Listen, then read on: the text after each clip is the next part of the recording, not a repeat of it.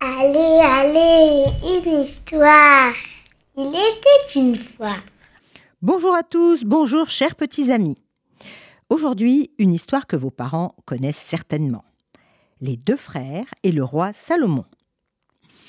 Autrefois, le bon et sage roi Salomon régnait sur la ville de Jérusalem. Et tous les jours, Salomon recevait des visiteurs dans son palais, il leur donnait des conseils, des recommandations. Parfois, il donnait aussi des jugements, surtout contre ceux qui ne respectaient pas les lois.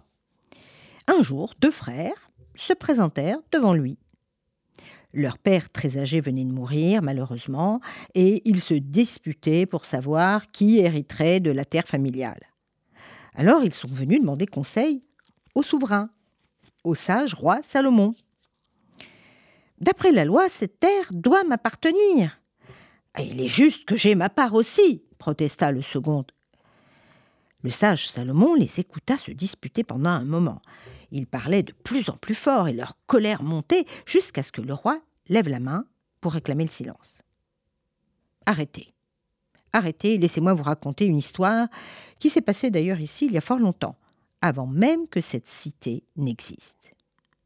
Et voici l'histoire que Salomon leur raconta. À l'époque, s'étendait une vallée bordée d'oliviers, et puis une rivière coulait au milieu, depuis les collines de l'Est jusqu'à la mer à l'Ouest. Deux villages étaient bâtis là, faits de pierres ou de tentes, avec des enclos pour les animaux, et puis tout allait bien. Les deux frères cultivaient un bout de terre entre les deux villages, euh, car le sol était très riche, idéal pour les cultures. Le frère aîné vivait dans un village situé au-dessus du champ qu'il partageait, et le jeune habitait l'autre village, en contrebas du champ. Tous les automnes, après les pluies, il labourait la terre, semait le blé, et tous les hivers, le blé germait et poussait jusqu'en été, et les deux frères travaillaient dur. Et une fois leur travail terminé, ils partageaient tout en deux tas égaux. Chacun rapportait sa récolte chez lui, de la paille pour les animaux, de la farine pour faire le pain, et puis l'automne suivant, il recommençait. Et voilà, les années passaient ainsi, tranquilles. Seulement voilà, le frère aîné se maria et eut bientôt plusieurs enfants à nourrir à la maison. Heureusement, sa part de la récolte lui suffisait pour l'hiver, il était heureux. Le frère cadet, lui, ne se maria jamais. On ne sait pas trop pourquoi. Il préférait peut-être vivre seul. Mais il était, lui aussi, très heureux. Un été, la récolte fut meilleure que jamais, et les deux frères purent remplir leurs charrettes de blé et empiler chacun vingt lourds sacs dans leur grenier. L'aîné venait de finir de ranger tous ses sacs et il pensait à son petit frère. Oh, j'ai tellement de chance d'avoir une famille, des enfants. Mon pauvre petit frère n'a personne. Et il faudrait économiser pour ses vieilles années. Il a plus besoin que moi de ce blé il décida alors de lui faire un cadeau. Une fois la nuit tombée, il chargea trois sacs de blé sur son âne et le mena jusqu'au village de son frère.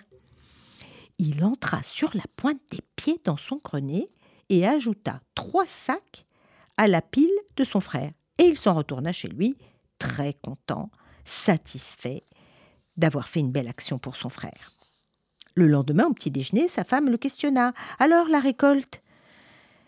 Ben, seulement 17 sacs cette année. Mais ce sera assez. Nous ferons attention. La femme s'étonna. Mais pourquoi seulement 17 sacs? La récolte avait l'air tellement bonne. Le mari sourit et continua son petit déjeuner. Pendant que la famille finissait de petit déjeuner, la femme se rendit dans le grenier et revint après. Mais mon chéri, tu es tellement fatigué, tu ne sais plus compter. Bah, qu'est-ce que ça veut dire? Je suis allée dans le grenier, il y avait vingt sacs et non dix-sept. Mais c'est impossible. Mais si. Pourtant, lorsqu'il retourna dans le grenier, il constata qu'elle avait raison. Il y avait bien vingt sacs de blé. Mais c'est incroyable. J'ai dû rêver. J'en ai enlevé trois. Bon, ok. Le soir, lorsque le soleil fut couché, il transporta de nouveau trois autres sacs de blé jusqu'au grenier de son frère. Et le lendemain, après le petit déjeuner, il expliqua à sa femme qu'il ne restait finalement bien que 17 sacs, puisqu'il en avait donné trois. Mais chut, c'est un secret. Sa femme le regarda d'un air méfiant. Mais tu en es sûr? Tout à fait sûr Allez, viens, je vais te montrer. Et lorsqu'il ouvrit le grenier, il y avait toujours vingt sacs. Sa femme n'était pas contente. Bon, écoute, tu arrêtes de me taquiner, tu ferais mieux de me dire la vérité. Mais c'est un miracle, à moins que je ne devienne vieux, étourdi ou fou. La nuit suivante, il repartit avec trois autres sacs, bien décidé à offrir son cadeau à son frère. Mais voilà, trois jours plus tôt, son jeune frère venait juste de finir de décharger son dernier sac. Et lorsqu'il pensa à tous les enfants de son aîné, il se dit comment va-t-il faire pour les nourrir? Il en a plus besoin que moi de ce blé. Je sais ce que je vais faire. Je glisserai, sans faire de bruit, quelques sacs supplémentaires dans son grenier, et comme ça il aura une belle surprise. Lorsque la nuit fut tombée, il prit trois sacs et les glissa sans bruit dans le grenier de son frère. Vous avez compris? Écoutez bien. Le lendemain, le jeune frère remarqua quelque chose de bizarre. Mais il y avait trop de sacs dans son grenier. Il les compta et il en trouva vingt. Mais il en avait donné trois. Il devait donc en rester dix-sept. Comment pouvait-il en avoir encore vingt? Bon, j'ai dû rêver, c'est pas possible. Le soir, il recommença. Le jeune frère déchargea trois sacs dans le grenier de son grand frère et revint chez lui. Le lendemain matin, il retourna dans son grenier et constata qu'il y avait toujours vingt sacs de blé. Alors là, c'est pas possible. Mais ce n'est pas possible, je, je, ne sais pas ce qui se passe. Mais ce soir, j'emporterai vraiment ces sacs, je serai bien réveillé et je vais les donner à mon frère. Et le soir, pour la troisième fois, il gravit la colline jusqu'au village de son frère, et cette fois la lune était pleine et la nuit était bien claire. Et lorsqu'il atteignit le sommet de la colline, il vit son frère qui avançait vers lui avec son âne. Et oui, sans même se parler, les deux frères comprirent pourquoi ils se trouvaient là. Leur cœur se remplit de joie lorsqu'ils réalisèrent tout l'amour qu'ils se portaient l'un à l'autre. Et voilà, ce lieu est béni, où les frères se rencontrèrent, et ce lieu devient le lieu du temple sacré. Vous avez compris? Salomon finit son histoire, et les deux hommes restèrent alors silencieux. Après un long moment, le plus âgé leva les yeux et dit Mon frère, ce qui appartenait autrefois à notre père est maintenant à nous.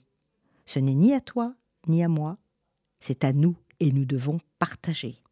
Et les deux frères s'embrassèrent et quittèrent le palais ensemble. À partir de ce jour, ils vécurent heureux avec leur famille. Et leurs enfants ne se lassaient pas d'entendre la légende des deux frères que leur avait raconté le sage roi Salomon. Alors, partagez, ça fait du bien.